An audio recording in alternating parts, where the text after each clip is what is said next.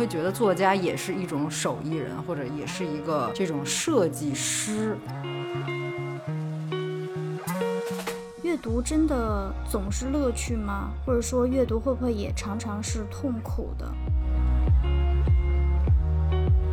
也可以说，大家虽然手上拿的是书，但是其实可能拿的是一颗心呢。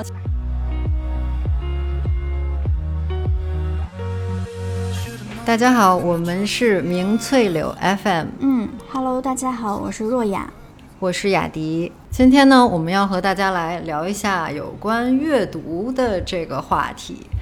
呃，是前一阵儿在豆瓣上有一个让大家一起讨论的一个话题，是你最难忘的阅读场景。嗯，然后当时我就是想到了一些比较稀奇古怪，就是可能和阅读没有直接关系，但是是有间接联系的场景。但是我记得若雅你说你有亲身经历，而且是在伦敦当时的时候看到的一个场景，你是觉得很难忘，对不对？嗯，是在巴黎当时分享一下，在巴黎哦，是在巴黎哦，嗯，就是有一次去巴黎旅行的时候，某一天晚上我就没什么事儿干，然后当时就拿手机搜一下这个附近有什么活动。嗯当时就搜到一个呃美国的导游，他在这个巴黎生活了非常久，嗯他就举办了这种呃三小时的 walking tour。然后带着游客在巴黎圣母院的附近，沿着塞纳河一路讲这边的历史。然后其实我们那个团当时只有四个人，嗯、总之我们在很欢乐的这种气氛下就结束了这个行程。然后我们结束的地点就在巴黎圣母院侧面的一条小道上，就一直走下去。然后，嗯，因为当时已经接近晚上十二点了，所以其实就那条道上已经没有什么人了，因为它好像不是一个有餐厅的地方。嗯我记得我们当时路过了一个小小的角落，在这个小小的角落呢，有一些这种铁栅栏，然后铁栅栏里面塞了十几本的书，嗯、塞了两个呃挺大的，但是就是挺破破烂烂的包，然后包也不是特别鼓的那种，就是比较比较的干瘪。嗯嗯呃，大概一些一次性的纸杯，然后有一些有有一些稿纸，还有笔，哦，稿纸，嗯呃，就是这样的一个小地方。我当时就想说，谁会把书塞在这儿呀？嗯嗯，然后导游当时就说，哦，这是流浪汉的家。但是他说家的时候，用手做了一个手势，就是意思就是打双引号的家了。因为那个流浪汉当时不知道去哪儿了，就是他不在那儿可，能去买书了。可能去喝酒了。对，反正当时我看到这个画面，我就觉得，天哪，就是连巴黎的流浪汉都这么的热爱阅读。嗯嗯嗯，就是即便是流浪汉，但是可能他也是真的是在通过各种机会，就是尽其可能的去阅读，这个真的是很感动啊。是呀，嗯，能想象就是在巴黎，感觉大教堂的旁边就是有这种自带神圣的光环，然后又有这种怎么说呢？可能是教堂也有这种引人向善的这种力量吧。嗯嗯，对，同时也引发了我对于这个流浪汉的无限的好奇遐想，以及就是会感慨，不管是从主观上还是客观上，当一个人他只拥有一点点的物质的时候，就是这家当你怎么选择，你怎么分配，就是比例。如果是我的话，我在想，我可能更多的是要 囤吃的。嗯 嗯嗯，对，哎，那他竟然只用一个包就能装下他所有的家当，而且包里还有一大部分是书，那真的是，嗯，我想他就是想必是舍弃了很多一些其他他有可能会想要拥有的东西。嗯嗯，其实我也是想起来，就是会在地铁上啊，或者是在其他这种公共交通工具上，会看到很多人阅读的时候，我会觉得哎特别的感动，然后嗯。同时又很有窥探的这种心理，就会觉得哎，我想知道那个人在读的是什么书呢？啊，然后对于我来说，这个难忘的阅读相关的场景，其实就是在日本的时候，就是每次去书店，我都会觉得哇，这个简直太搞笑了。就搞笑的点是什么呢？是我觉得是日本人对于这件事情整个的一个态度。嗯为什么这么说呢？就是他们在呃日本在书店结账的时候呢，店员会主动问你说：“哦，请问您需要包书皮吗？”嗯嗯，就每每本书，对他们会免费提供给你包书皮的这个服务，就好如果你需贴心要的话。啊！哎，对啊，但是你会想，就是说为什么需要包书皮呢？就是当然我会理解的是说，你就会觉得会弄脏，或者是你想保护书，对吧？嗯嗯，就是嗯爱惜嗯但书呀其实就是对日本来说，对是一种爱惜。就当然这是一个视角，另外一个视角是，其实日本人他们就会比较介意，就是让别人知道自己在看什么书。嗯，这种那我也干，嗯，那我也干过这种类似的事情，但是我不是包书皮，我是整个把书皮嗯撕了。呃，因为当时我看了一本非常直白，然后我觉得拿出来很丢脸的书，嗯。大概意思就是说，你怎么样一开口，别人就会喜欢你这种，然后嗯。嗯，就很没安全感，感觉好像我在跟所有人说，你看我人缘有多差，就是、嗯对，就是我需要，嗯。嗯，或者说在某种阅读是嗯某种程度上，你在一个阶段对于一些事情的想要了解的这种渴望，或者说你的好奇心，它的的确确反映出了那个当时你的某种心理状态，或者说你的某个生活状态。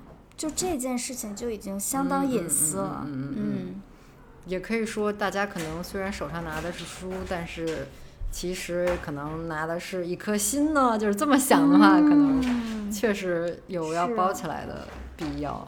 嗯这个形容太浪漫了。对，嗯、那其实除了我们说的书店，还有一种嗯存在是图书馆。雅迪，你是一个经常逛图书馆的人吗？对对对，我是呃来了西雅图之后还挺常逛的。哎，其实我觉得这个就是大家去图书馆的这个频率频次啊，就是真的是和图书馆这种设施它本身的质量，嗯。还有它在嗯它在咱们所在的这个城市里的数量是非常相关的。嗯。嗯，对，就像健身房一样，呃，如果是离呃你的嗯，生活的地方比较近的话，那就更容易去；如果特别远的话，就对。对，除非你有很强的动力。对对对，嗯。就是你的这个去阅读的所谓的成本就变得很高了。嗯。是，嗯，对，所以在西雅图其实特别好的一点是，西雅图这个城市虽然不大，但是呢，它的市立图书馆有大概。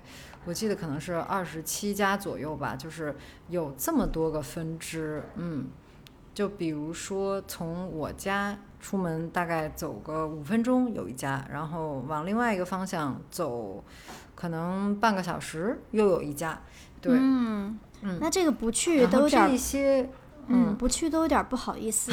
对呀，对，除了太方便以外，还有一种想法就是，那我不看书，我岂不是亏了？就是你懂，嗯，占便宜等不了明天。对，嗯对，就是要把所有的书都借回来，然后一直延期、延期、延期。对，是是幻想过这样了，是有这样的、这样的方便便利，而且这些图书馆他们的建筑外观都非常的现代，然后非常的美，嗯有一些也是偏嗯，可能也不算现代吧，算是比较经典的建筑设计，但总的来说都是赏心悦目。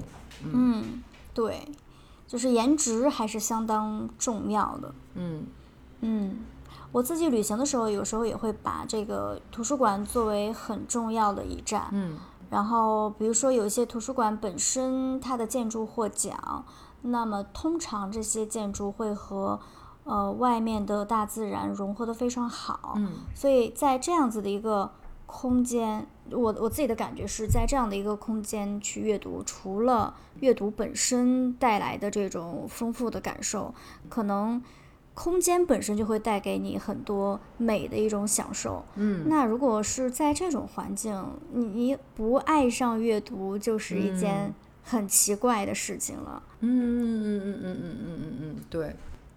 虽然说买书不能只靠封面，但是进图书馆有时候是可以靠外观嗯就进去。对对对，没错，绝对是，反正至少我是这样。嗯，然后我自己在上海也逛过一些嗯区的这种小的图书馆，呃，我自己的直观的感受还是比较比较几十年代前的那种感觉。所以如果可以在硬件上做到更新，就不一定要多么花哨，但是稍微去符合一下年轻人的这种审美的话，我觉得会更好。因为说实话，中老年人这个阅读习惯有培养就有就有，没有就没有。可是年轻人还有很多这种可塑性，如果可以用空间去吸引他们的话，嗯，我觉得是会是一个非常好的一种宣传，一种鼓励。嗯嗯嗯，会是一个很好的一个契机。对，没错。哎，西雅图这个市里面，其实除了这种刚才我们说的普通意义上的图书馆，还有一些很特殊的，就是秘密的图书馆。嗯，怎么说？对，其实在美国，呃，这个是美全美很多地方都有，然后他们叫做 tiny libraries，就是所谓的这种微小的，嗯，微型的图书馆。它是什么呢？对，它其实是呃，像这个普通的信箱，嗯，或者说是邮筒吧，就是像邮局那种邮筒那个大小。它会是一个个矗立在街角，一般会是在这种居民区。嗯，然后呢，这些小的，呃，一般是木质的，或者有时候是金属的，一般是偏简易一些，但是样子都会很可爱，都会长得像是一个小房子，像像一个小别墅啊，或者像一个这种小的一个图书馆。嗯，虽然它虽然它只有大概一人高，然后就只能放个十来本、二十本书吧。嗯嗯，那真的是很很然后，那么这些书，对这些书它是哪儿来的呢？它都是附近的这些居民自发进行的这个捐赠。嗯，就是一种图书的交换。嗯，对对对，这个我觉得很好玩儿。嗯嗯，其实国内之前也会有这种，就是我把我的书放在一个地方，然后我发一个微博，你感兴趣或者你在附近就可以去去领，但是前提是你要留下一本书啊啊啊！是，就是这种交换。对对对对对，嗯，就是你也可以去想象说，哎，不知道是什么样的人拿了我这本书呢？嗯，没错。就是指不定会有他的阅读痕迹在上面。对啊，就是二手书，我觉得真的是买二手书其乐无穷呀。没错，你这一点跟我又一致了呢。我也喜欢买二手书。你会觉得，对，就是你都有看过什么样的，或者说有不小心发现一些什么别人的秘密吗？嗯。我印象比较深的是，我之前在那个台中的一个很大的二手书店，叫做茉莉书店，淘了一本书，叫做《心灵写作》。它其实有简体版，简体版是写出我心。我真的非常非常强烈推荐所有热爱写作的人，或者你的工作跟写作有关系的，或者你只是想要透过写作去探索你自己的，嗯嗯，都可以来读这本书。这本书就是。不，除了会给你一些技术层面的的这个好玩的这种练习，最重要，嗯，最重要的是它直指，呃，写作这件事情的核心。呃，就就话话题扯回来，就是这本书，因为它金句频出，然后上一个这个嗯读者呢，他几乎每一页，甚至每一句话，我觉得他都想划线，而且他划线很有意思，就是他是因为。呃，繁体版的书它是竖着，它是竖竖排这样阅读，而且是从右到左，就是更不太符合我们这种阅读习惯。然后，嗯，然后它是每一每一行都是用直尺比着去画线，然后也做了很很多这种小小的这种标注注解。然后我就觉得哇天哪，我我没有办法画重点了，因为整本书就像那个考试似的，就是嗯，老师终于画重点了，但是每一页都是重点，就是有这种感觉。嗯，但是我仍然会觉得就是很有意思。然后我也在想象这是一个怎么样的读者，一定是很认真的人。哎，对啊，我会觉得像你刚才说，就是如果是上一个读者把整本书画的都是重点的话，我会 内心非常强烈的 diss，就是说啊，你显然就是不懂得如何画重点。如果每句话都是重点，那和没画一样。没错，就是我觉得最主要的是他用直尺，每一根线都是用直尺比着画的，而且是圆珠笔，我就觉得。嗯，就是我没有见过这样的人呢，因为其实我画线就是会比较随意一些，然后我的字迹可能也没有那么工整，或者我就干脆会拿嗯，会贴一些便利贴在上面写一些东西，嗯，没有留下电话地址什么的。哦，那倒没有，留下也没用哎，我又不在，我又不在台中生活。嗯。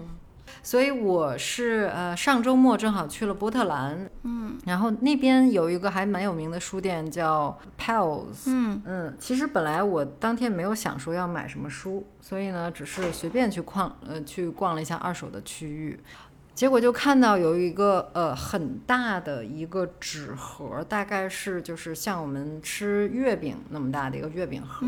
它那个呃这个整个纸盒的外包装就非常有意思，上面全是各种彩色的色块，但仔细看呢会发现是有几个字母拼在一起，拼成了 Building Stories，嗯，也就是可以翻译成构建故事吧。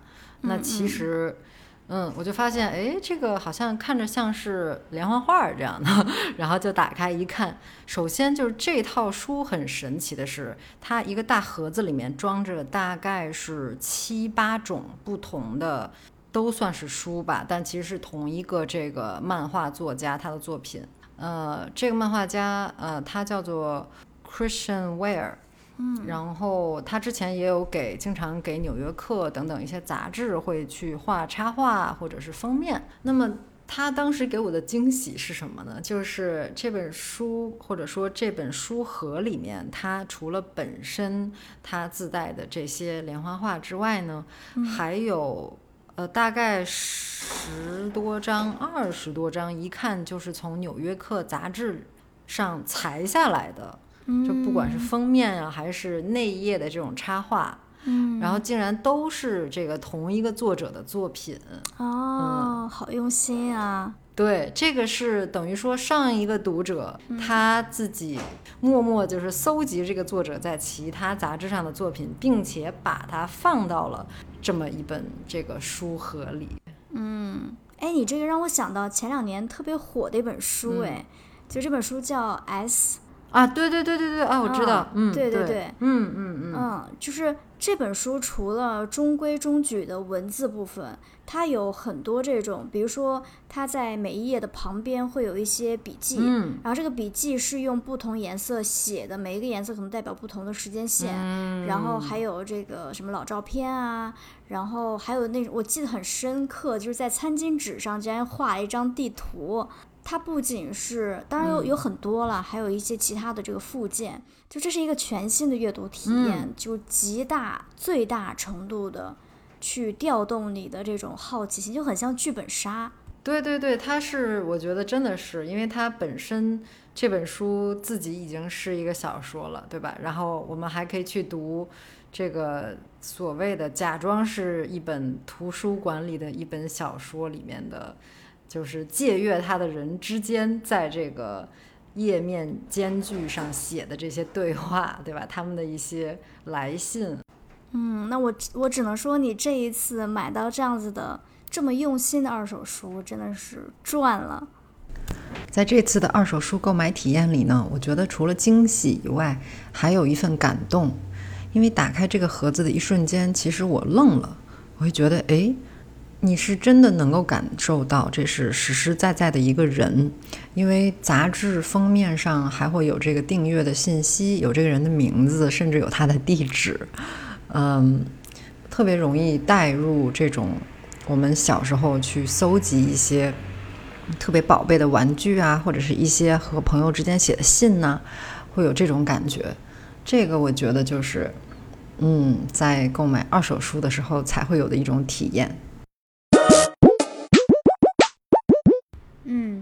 我们把话题带回到一开始说的这个阅读场景，呃，当时我在豆瓣上参与这个话题的时候，就有一个网友在下面给我留言说：“嗯，看来阅读并不能发家致富。”嗯，所以这就会有一个新的问题，就是阅读。既然是这样，为什么我们要读书呢？读书有什么用？或者说读书要有用吗？你怎么看这个呢？嗯，要看是读哪种书吧。嗯，就是因为很多时候咱们工作呀，或者是其他的一些情况，就是要求你去不得不去读一些特定的那种书，然后可能只是为了追求，对吧？就是短期的一个。你要掌握一个知识，一种知识，或者是你要去很快的学一个什么东西，然后那种读书，那肯定咱们就是对，都大大家都很明确，就是是有一个强烈的一种目的性的，嗯嗯。那如果是就是普遍的这种广泛的阅读，其实我自己也我也说不好哎，就是你说读书是不是有一个很具体的一种什么作用？嗯。可能我自己平时会意识到的，就是有时候至少是在看小说的时候，我会意识到，至少就是它会培养我一种看待一个。呃，类似手艺人，就是我会觉得作家也是一种手艺人，或者也是一个这种设计师。对，所以在阅读过程中，我能学会有时候去对比啊，然后去呃，比如说根据现在读这本书，然后去联想到，哎，我其他的时候在读那本书，在读到类似的故事的时候，他是怎么写的呢？哎，这个人人是这个人是怎么写的呢？对，嗯，就这种对比的过程，我觉得。还挺有意思的，而且可以去想到，比如说，哎，那。我怎么样去学习去讲一个故事啊？或者说有一些嗯虚构的故事，我觉得可能反而需要写的更不像虚构，或者是更像非虚构一种，就是那种嗯对，就是更真实。然后相反呢，在阅读这种非虚构类的书籍的时候呢，又会觉得好像这些所谓的现实题材也具有很强的故事性，那才会好看。嗯。嗯，我听下来就感觉是一个非常就出于一个人的本能，呃，人的大脑对于这种故事的好奇。嗯，对，这个也让我想到我小时候就是拿着一本故事书，然后满家追着我爸跑，就是快再给我讲一个故事。嗯嗯然后你刚刚提到了这个阅读，有时候因为学业或者因为工作而去读书。嗯嗯，其实。对，这就这很重要，就是可能有时候我们会做一些功能性的阅读，嗯，还有一种阅读方式就是漫无目的的阅读。我们今天其实讨论的话题也更偏向于这一类的阅读，嗯。嗯，而且对我来说，可能通常如果一个人可以做他专业领域外的阅读的话，嗯，我会觉得他是一个。充满好奇心的人，因为某种程度上，这个代表他可能并不满足于每一天他接触的这些事情。嗯嗯嗯嗯嗯嗯嗯，对。然后另外就是我有一个迷思，就是现在市面上有一些速读课程。嗯，哦，嗯，就是。当然了，我们刚说的这种功能性的阅读，可能有的时候的确是需要一些方法，尤其你这个有时间限制的时候，你要在大量的这些资料中筛选出这些对你有帮助的信息。嗯，对，那这个时候我觉得速读课是有用的。但如果速读课是为了让你为了读很多书而读很多书，我会对这个。就是这这个有什么意义呢？就你很快的读完这些书，它你跟这个书的关系产生了多少联系呢？或者说，可能常常越快速的去做一件事情或者读一本书，嗯，呃，要牺牲很多在这个过程中的乐趣。嗯嗯嗯，对，就是它是一个很抽象的过程，你很难用数量。去评判说一个人一年读了五十本书，一定比一年读了十本书的更厉害。嗯，因为你不知道是谁，他到底跟这本书的参与度有多少。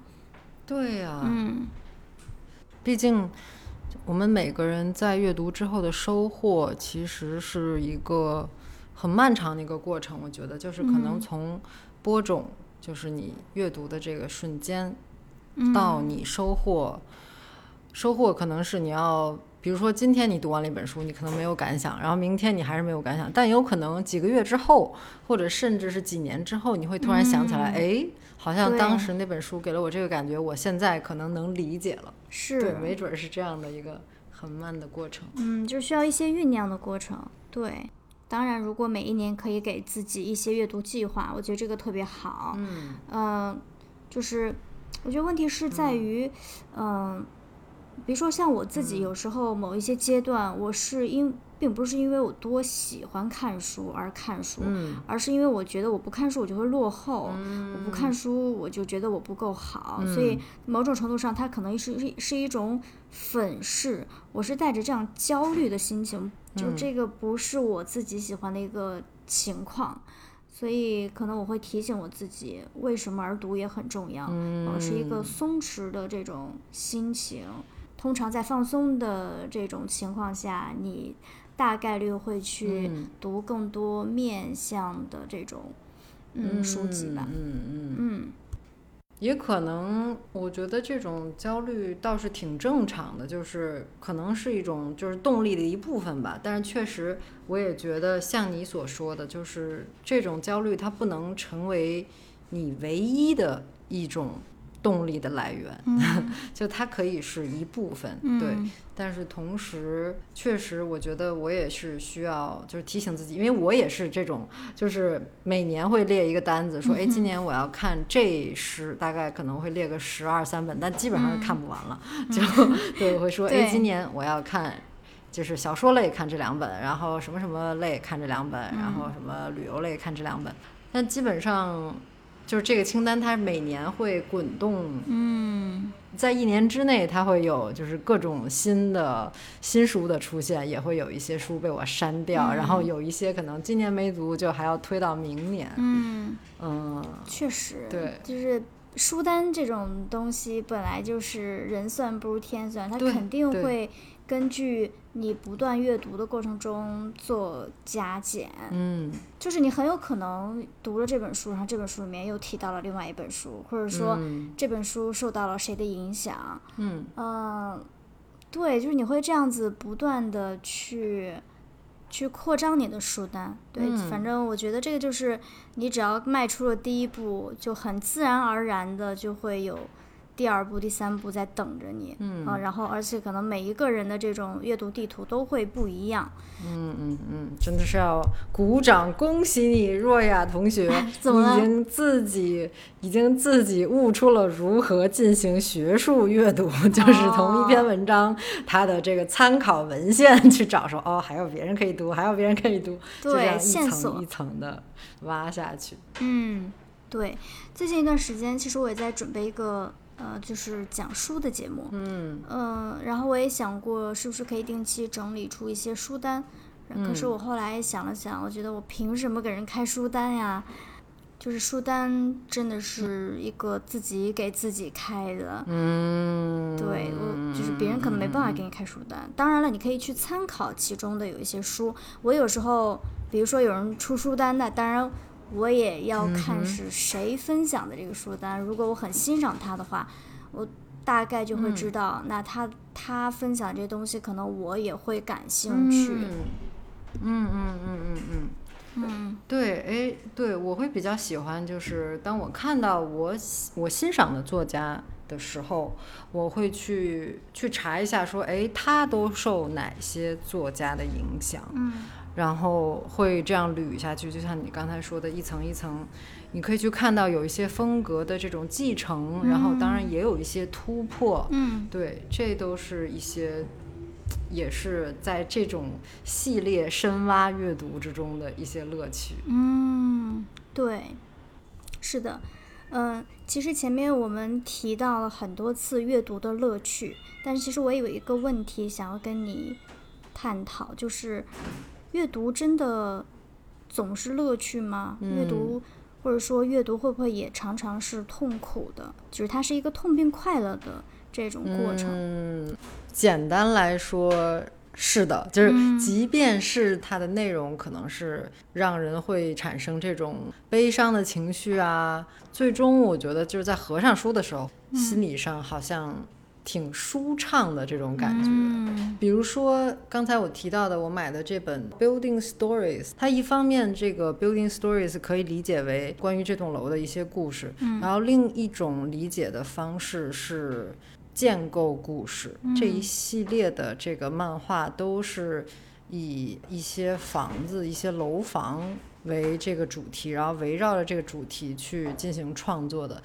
所以说呢，会读到里面，哎，有很多这个，比如说是住单身公寓的人啊，或者是是一些呃妈妈养育孩子的这种过程啊，本身其实都是，哎呀，让人觉得真的是挺挺悲伤的，或者是你会联想到，哎呀，我有一天是不是也会有这种时刻，或者说，哎，曾几何时，我当时也是，好像就是故事中的这个人。嗯。那么就是说来说去呢，这些这些故事本身，我觉得是那种共鸣吧，就那种共鸣感。可能是会给我最能带来快乐的，嗯，共鸣的快乐，嗯，对对，我是这么一种感觉，嗯，我不知道你是不是也有这样的感觉，嗯，当然，就是阅读肯定会有一种共鸣，然后就是共鸣是很难得的，所以它当然会带来快乐，嗯，我觉得阅读跟写作常常是一个很像的一个事情，然后他们两个也是呼吸的关系，我觉得。然后最近我妈妈就是在写她的童年，嗯她很想写的原因是因为她觉得，嗯，因为他们家是文革受迫害家庭，所以她觉得我的外婆就是可以活到今天是一个奇迹，因为吃了很多的苦，所以可能她想要帮助我外婆记录她的故事吧。嗯，那在写的过程中，我我相信。写的过程是一种释放和疗愈，嗯，但是同时一定会让你重新回到那个。时刻，所以就相当于是把伤疤揭了再看一遍一样。嗯，但是总体来说，他还是挺享受，并且挺有成就感的，就是在书写的过程中。所以可能阅读也是这样，会唤醒你快乐和不快乐的记忆，同时引发你对很多事情的重新思考。然后，即便是痛苦的思考，它可能也是一种通往更深。呃，更深层次快乐的一个路径。嗯嗯嗯，而且，哎，那我想问你的是，就是如果是你读到那种就是很难理解的，嗯，很难读懂的书，我为什么要读这种书？那就是那这就是不真的是不快乐的，这就是不快乐的这种体验了，对吧？对，当然，啊，对，我会觉得，如果是像你现在，对不起，如果像你现在在。念书那可能有时候有这个必要，要读一些难懂的东西。但我我真的认识有那种就是会去啃很难啃的，嗯嗯，长篇巨著。那我只能说他生活太幸福了。这就不得不让我想到，就是炫耀，炫耀，就是刚才说的炫耀自己，真的是炫耀。对，理解能力跟多么富有知识。是的，对。阅读是一种获取知识非常重要的一个途径。嗯嗯，有时候也会想说，那退一步来说，知识到底在我的生活中扮演一种什么样的角色呢？就是它是一种什么样的作用呢？嗯，然后继承我们第一期节目的，嗯，分享喜爱的广告的这个传统，今天也想跟大家分享一则我非常喜欢的广告。嗯。吴念真小时候的真人真事，就是在他们的村庄里面有一个叫做条春伯的人，嗯，然后这个人他是一个信差，他不仅送信，同时也写信以及念信，嗯，因为在这个村子里面有很多人是文盲，他们不识字，嗯。嗯，所以他起到了村庄里的人以及他们远在外面亲人的这样一个沟通的桥梁，嗯。嗯，比如说其中有一对母女，他们其实。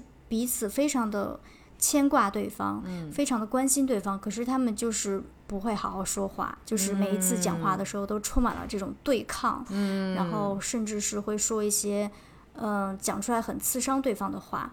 然后条春波他从来都不会直接把这个信就这么脱口而出念出来，或者说不会直接的，就是妈妈念什么，然后他就写什么，嗯，而是他会去去看这个信背后到底他们想说什么，所以转而翻译成一种嗯就是非常温柔的语言。所以嗯条春博在嗯、在这个村庄里面，其实起到了这种人和人之间的一个润滑的作用。嗯嗯嗯，然后，嗯呃，吴念真就说他在他心目中，那个时候他觉得知识分子就是这样的。嗯可能他不是，可能朴春博并不是一个什么大学教授，嗯、可是他给吴念真上了一个很重要的一课是。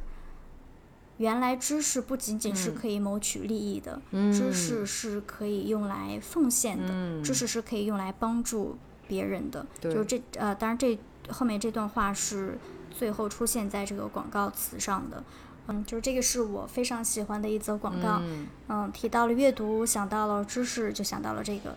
嗯呃，好了，我觉得今天时间也差不多了，然后我们很期待大家分享，嗯，你觉得阅读到底有什么用呢？每一天可能要看很多的工作信息以及各种短视频、社交网，嗯，还会有一些时间是留给阅读的吗？对，请大家给我们评论，想要知道什么样的阅读给你带来快乐，然后嗯什么样的阅读给你带来了很多不忿，或者是很多不满，或者是对自己和对身边人其他的一些新的看法。嗯，嗯，是的，请大家告诉我们。请给我们留言。好了，那大家晚安。好的，大家拜拜。嗯。